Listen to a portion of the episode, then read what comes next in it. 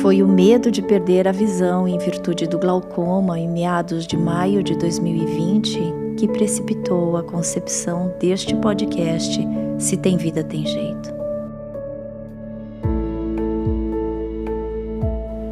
Eu tive muito receio de não conseguir escrever as minhas ideias e de me sentir na escuridão novamente. Recuperei minhas ações, meu dom e meu jeito de ser mais integrado e mais vivo do que nunca. Eu sou Karina Okajima Fukumitsu e convido você a compartilhar comigo o caminho do acolhimento.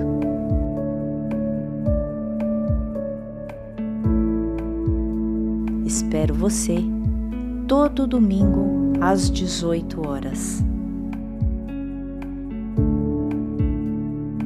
Disponível no Spotify, Google Podcasts, Apple Podcasts e nos principais tocadores de áudio.